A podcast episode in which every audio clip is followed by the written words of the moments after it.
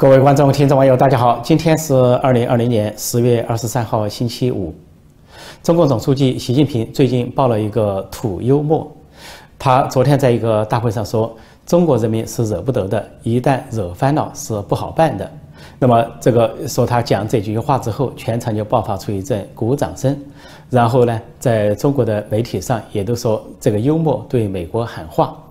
以为是习近平的原创。就这么几句话，当然是王沪宁给他准备的稿子。他读的时候都是一字一句，读一句看一下，啊，什么中国人民已经组织起来了，又看一下稿，说是惹不得的，又看一下稿，说呃，如果惹翻了，又看一下稿，是不得了的。然后以为很有幽默感，结果呢，现在爆出他抄袭，他抄袭谁呢？抄袭毛泽东。原来这是毛泽东的原话。按道理，如果你使用毛泽东的原话，中共一般是说，就像毛泽东同志所说的那样，或者说就像毛主席所说的那样。这次居然连这两个都省略了，不提毛泽东，直接就成了好像习近平自己讲的。事实上，这是一九五三年九月十二号，在毛泽东在所谓中共中央人民政府二十四次会议上的一个讲话。那么那个讲话的背景是在一九五三年七月二十七号。啊，由于中共呃朝鲜战争打不下去了，跟北朝鲜金日成伙同搞的这个侵略战争，想把南边吞并，把朝鲜半岛变成一个啊赤色的海洋、红色的半岛、社会主义的江山，打不下去，被迫签停战协定，跟联合国军一方签了停战协定，由美军代表。这个停战协定在七月二十七号签了，表表明了中共和北朝鲜的失败。但是呢，中共为了在国内宣传胜利、宣传成功，啊，除了这个党媒党报大肆宣传自己胜利以外，啊，北朝鲜更是宣传成他单独的金日成和人民军单独的胜利，连中共的志愿军都不提。结果这个宣传之下，就出了毛泽东那句话，说中国人民是惹不得的，啊，一旦惹翻了就不得了等等。这就是毛泽东的原话，居然。现在过了七十年，今年抗美援朝七十年，习近平、王沪宁等人江郎才尽，才女黔驴技穷，居然连句新鲜的话都想不出来。要说点俏皮话，说点土幽默，居然要抄袭毛泽东。而毛泽东虽然残暴，哎，的确有一点土幽默的这种才干，或者说一种啊邪的天才，但是习近平都没有。所以，习近平照抄毛泽东，但是却不宣布是毛泽东，这个是大大的抄作业。而且，这个抄作业由于没有注明出处啊，那就算得上是抄袭、盗版、剽窃。只不过，这次抄袭、盗版、剽窃的对象不是美国，而是中国自己，不是其他，而是中共自己，是中共的啊首任领导人毛泽东。那么，习近平讲这个话，呃，除了是抄袭、盗版、剽窃啊以外，那么还有什么看点呢？这句话的看点就是啊，对美国所发出战争讯号。这是中共最近演的四场大戏之一，就是围绕抗美援朝。先是王沪宁到军事博物馆啊开幕一个主题展览，然后是十九号这个七常委加国家副主席集体参观这个主题展览，啊，习近平宣称伟大胜利。第三个啊，就是所谓给四川所谓军人啊这个什么退休啊残养。院给发贺信啊，发一个慰问信是习近平干的。第四场就人民大会堂举行这个抗美援朝纪念大会，习近平做长篇发言。那么除了习近平说抄袭毛泽东之外，它还有什么含义？就是打着中国人民的旗号，说中国人民是不好惹的，什么意思？难道中国共产党就好惹吗？中共的军队解放军就好惹吗？是因为习近平在暗示，一旦发生战争，中国领导人绝不会上前线。中国领导人的家属子女也不会上前线啊！这个解放军里面多数是农村子弟，要上前线的是农村兵，也就是来自普通大众的这些士兵上前线，说把中国人民推到前面当炮灰，就跟朝鲜战争一样。毛泽东在中南海跳舞，志愿军在朝鲜半岛流血牺牲。说彭德怀之后回来之后看到中南海跳舞啊，周六周日跳舞，勃然大怒啊，说是。这个呃呃军军事战前已经战死，而将校军校游歌舞，军校帐前游歌舞，你们还在这里歌舞升平。而彭德怀当时因为他是呃志愿军总司令，有相当的声望，当场下令解散中南海的文工团。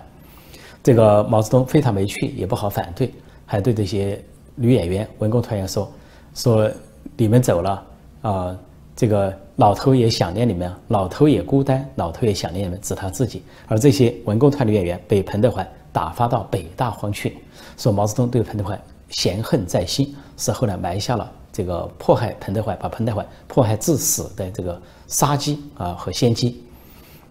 那么这个把中国人民推在前面是共产党一贯的，因为现在中国人民连投票权都没有，连言论自由和新闻自由都没有。习近平居然说中国人民是惹不得的，惹翻了是不得了的，在拿中国人民来吓唬美国，中国人民就不过是他绑架的炮灰罢了。另外，当然这句话我们也可以反过来理解，也可以理解成习近平在告诫中国共产党内，告诫中国共产党不要去吓唬中国人民。他说，中国人民已经组织起来了，啊，中国人民是惹不得的，一旦惹翻了是不得了的。那么就叫中共各级官员啊党员要小心。一旦中国人民武装起来、组织起来，那可是不得了的事情。习近平除了讲了另外一番话，说是如果是中国的主权啊，所谓领土完整或者发展利益受到威胁，或者任何势力要分裂祖国，中国人民就要迎头痛击，又打着中国人民的旗号。中国人民，中国人民都根本不知道在讲什么，说中国人民欲迎头痛击，那就把共产党躲在后面，实际上就说的是。共产中国要这个反击，说是有的解读说这是四十年来中共发出的最强硬的讲话，针对美国，啊似似乎就是涉及到这些方面，那这个美国、台湾或者其他方面要付出代价。那么这回很多媒体的解读说，习近平把范围画得更宽了，以前说的是国家主权和领土完整受到威胁就要打仗，现在说的发展利益受到威胁也要打仗。啊，不知道指什么，可能是指的美国对中共的经济封锁啊、贸易制裁和这个科技方面的这个封锁和制裁。再一个说，任何势力要分离祖国，也要予以打击。说这个范围很宽泛、很广，就把这个战争的条件拉得很低。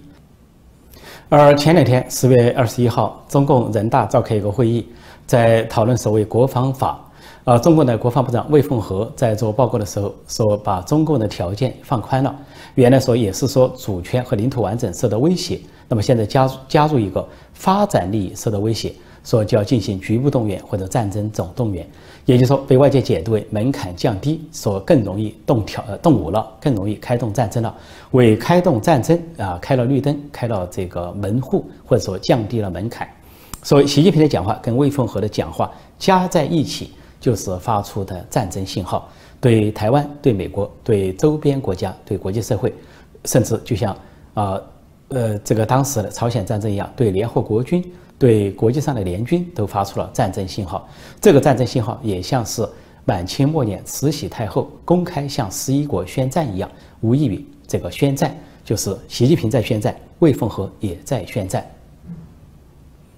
但说到这几条开战的条件，实际上中共都是犯事的主体。比如说分裂祖国，任何势力分裂祖国，中共就在分裂祖国。中共是先制造人心的分裂，然后再制造国土的分裂。就像说香港本来没有独立运动，而中国共产党是说中共是港独之父，是中共的高压造成了香港人民要求独立。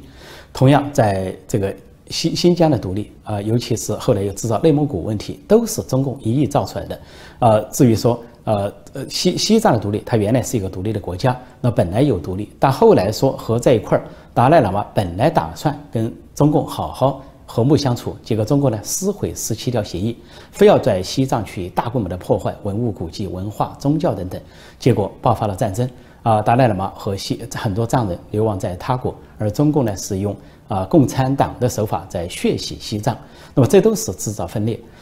说这些种种下来，是中共坚持独裁、坚持一党专政，而把香港呢是全民反派，把西藏、新疆、内蒙古都制造成敌人。说中共本身是分裂这个国家的罪人、罪魁祸首。至于说发展利益，中共就损害了中国中国的发展利益。很简单，就举最近的例子，中国学生、中国年轻人不能留学了，因为中共是全民呃国家情报法要求全民皆偷，要去偷美国的呃知识产权。啊，科研成果偷的结果是美国关上了中国留学生的大门，先关上了军方的大门，然后关上理工科的大门，然后文科也压缩了。在这样的情况下，中国青年出国的大门被中共关上了。同样，在澳大利亚，中国要对澳大利亚实施经济制裁，仅仅因为澳大利亚提出要调查大瘟疫的由来。结果中国呢限制留学生、限制游客去澳大利亚，等于自己关上大门，说这就损害了中国的发展利益。中共就是损害的主体，而发展利益不仅包括经济发展，还包括政治发展。中共堵绝了政治改革之路，堵绝了国家民主化的进程，坚持一党专政，就是严重损害中国和中华民族的发展利益。再一个，是危害国家的主权和领土完整。中共从来不追究俄罗斯在历史上啊掠夺中国领土一百五十万平方公里，相当于四十四个台湾，从来不提。而且呢，还有江泽民去签协议。划定这个边界，表示永久承认，这本身就是对国家主权和领土的丧失、丧权辱国，呃，是投敌叛国。更不要说中共成立之初，在江西叫苏维埃共和国，准备成为苏联的一部分，而提出的口号是“无产阶级没有祖国，就不要边界”，坚决反对民族主义。毛泽东给蔡和森的信说：“呃，无深恶爱国主义，就我对爱国主义深恶痛绝，而主张国际主义，就不要不要国界，不要边界。”只不过因为后来日本全面侵华，由于抗日战争，由于民族主义和爱国主义的需要，中共逃到陕北背靠苏联之后，假装提出抗日口号，才没有使这个中华苏维埃啊中国成为苏联的一部分。因为苏联实际上通过俄罗斯的发展，已经发展了十六个加盟共和国，呃十五个加盟共和国。如果把苏维埃中国中华苏维埃共和国拿进去，是十六个加盟共和国。这这个历史并不是不能出现，完全是被。日军入侵中国所打断，如此而已。否则的话，中国早就沦丧了，成了苏联的一部分。所以，习近平在讲话中提到这几条，或者魏凤和提到的开战条件，犯事的主体全都是中共本身。也就中共本身就按照北方话说，就是欠抽，就是欠打，就是该挨揍。因为你犯了这些事情，按你自己开的战争门槛，早就该被美国、台湾或者是国际联军所这个打击了。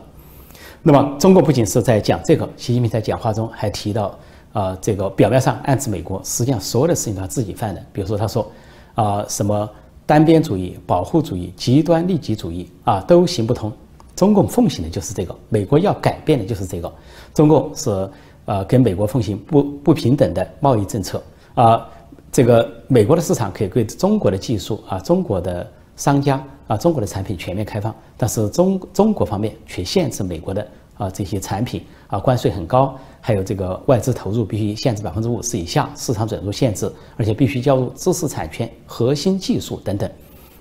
他奉行了一个不平等的贸易政策，招致了美国的惩罚，就是提高关税。那么中国还想对着提高关税一样继续占美国的便宜，但是由于这个贸易额的不对等，中共败下阵来，最后不得不谈判。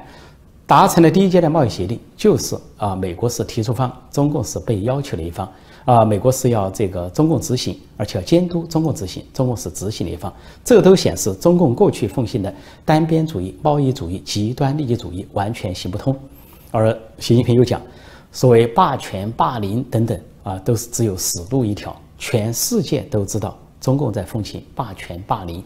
啊，对南海周边国家，对台湾。啊，对这个世界上的小国家都在奉权霸凌，的确是死路一条。今天的中共陷入了全面的国际孤立，四面楚歌，包括印度都完全把这个中国啊中国的符号、中国的商品赶出印度市场，而美国得到了国际上最广泛的国际联盟的支持。现在的国际大态势，只要走出国门，只要翻过翻墙看真实的信息，都知道大多数国家团结在美国周围，而几乎没有任何国家跟中共结盟。连他所谓的北朝鲜、巴基斯坦都靠不住，所以中共陷入了四面楚歌，就是因为他奉行霸权霸凌所造成的，的确是死路一条。所以习近平这个讲话是完全是反话正说，正话反说。王沪宁给他准备这个稿件，恐怕也是一种低级红或者高级黑。那这里还有一个插曲或者花絮，那就是在习近平十四号在深圳考察。啊，而十二三号呢，到了潮州、汕头一带，后来突然在十五号匆匆离开深圳，返回北京。当时有很多的说法，一个说法他在深圳纪念大会上突然最后七分钟讲话，连续的咳嗽，不断咳嗽，不断喝水，啊，再咳嗽，再喝水。而中央电视台的镜头不断的把他移开，但是却挡不住他这个咳嗽和喝水的声音。当时的解读，一个是他可能呃中招了，感染了新型冠状病毒啊，武汉肺炎，所以急忙逃离深圳，回到北京。第二个可能就他刚一走，广州就发生了疫情，说是疫情反弹，进行大规模的排查，呃，是习近平留下的这个病毒，还是说广州本身发生了这个瘟疫吓跑了他？这第二条。那么还有其他说法，说北京出现了紧急状况，关于五中全会人事各方面啊，习势力和反习势力在博弈，那么他要急忙回去啊，这个巩固习家军的阵地。那么其实还有一种说法，就说是十月十四号，在美国这一方突然爆发了拜登家族的丑闻，拜登家族跟中国共产党的勾结。那么接收中共大量的钱财而成立公司啊，成立的新公司百分之二十的股份要归于拜登的儿子啊，这个亨特·拜登，而且呢百分之十要归于一个大人物，那就是拜登本人。那么这里边还涉及到啊，这个拜登的儿子啊是性丑闻，跟很多未成年的中国女孩发生性关系，在美国算性呃不仅是性侵，而且是强奸。其中，当然他有他跟拜拜登家族本身的未成年女孩发生关系。这个丑闻爆发之后，使中共要通过掌控拜登家族来影响美国大选、控制美国政局的图谋落空。所以，习近平急忙返回北京去召开紧急政治局会议进行部署。说第二天十六号召开了一个政治局会议，政治局会通常在月底举行。呃，这次月中举行，一般有紧急情况。表面上讨论说，成都、重庆地区经济发展区啊，建立大后方，建立战争一旦爆发，自己往哪里逃。但是，说会议还讨论了其他事项，就极可能在讨论应变计划。现在，这个中共勾结拜登家族、腐蚀拜登家族、控制拜登家族的这个阴谋，多年的阴谋已经败露。按照朱利安尼的说法，就是三十年来对拜登家族所做的工作，那么败露，那么极可能是导致拜登败选。说中共出现了紧急情况，一方面回去商量，另一方面进一步的发出了战争威胁，就以纪念啊抗美援朝这个战争为名。他在举行这个纪念大会的时候，美国在进行最后一轮啊总统候选人辩论，啊这就显示了两个国家不同的特点：民主意味着和平，和平的竞争，和平的辩论，和平的决出领导人；而专制国家意味着战争、独裁。呃，独裁国家，所以中共在继续讲抗美援朝，讲战争，试图对美国发出战争讯号。事实上，他试图要影响美国的选举，因为共产党，呃，习近平散布一个，呃，在助选拜登和民主党阵营，意思说，如果是川普和共和党胜选的话，可能会发生战争；如果说是拜登和民主党上台的话，可能双方能够实现和平。他无外乎向美国发出这个信息，然后呢，试图影响影响美国大选。但是事与愿违的是，呃，这个拜登准备了整整一个星期，呃，从上个周末周末就开始停止竞选活动，星期六一直准备到星期四，六天准备了六天这个辩论，最后辩论，而川普是天天在外面奔跑这个竞选，结果昨天这个拜登的辩论是输了，尤其是他家族的丑闻没讲清楚，呃，顾左右而言他，证明了这个家族丑闻。为什么证明拜登输了呢？昨天晚上这个辩论之后啊，我立即上网去看各个媒体的这个民调，除了 CNN 这个有线新闻电视主流媒体，呃，它是亲拜登的，第一时间发布说拜登赢了。但是其他很多媒体，包括就是左派的主流媒体的亲拜登的这些即时调查，叫 Instant Survey，呃，即时民意测验，我也去这个点击 Yes 和 No 去点一下，结果就发现结果大部分都显示。拜登输了，而川普在辩论中赢了。比如说，ABC 是左派的，NBC 也是左派的，还有什么其他像呃新泽西啊、费城一些地方性的一些啊调查，所有这些调查都显示，最保守的显示呢，说这个川普在辩论中赢了，呃，这就是同意川普赢的是百分之五十二对四十二，就说百分之五十多认为川普辩论赢了，而拜登是百分之四十二认为他赢了，相差十个百分点。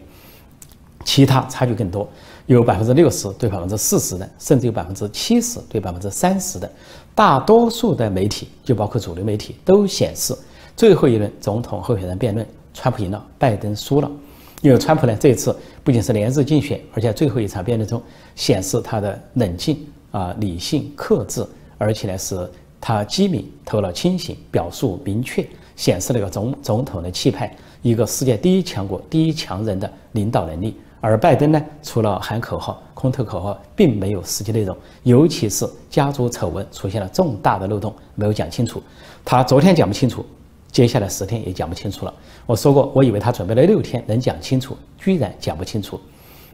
而跟他这个儿子亨特·拜登合作，要在中国做大生意的那个人站出来公开揭发他们家族的丑闻，而且这个人也被邀请了到这个呃。这这个竞竞选最后辩论的会场上去参加了这个辩论。这个人在场，可以说就让拜登很心虚，因为这个人就是见证人，因为他是退伍军人，他是为了军军人的荣誉，他要揭露拜登家族的丑闻，证明那个丑闻和腐败是真实的。而拜登和他的儿子，还有拜登的弟弟，还背着他们另外从中国拿钱，中共手上拿钱。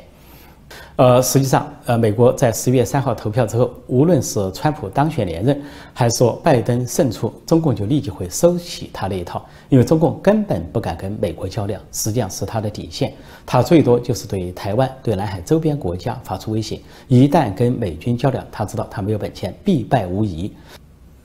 习近平一方面是在。对美国发出战争信号，试图影响美国大选；另一方面，在巩固习近平的阵地，似似乎要在五中全会上捞一把。但是呢，他自己的习家军阵地却出了问题。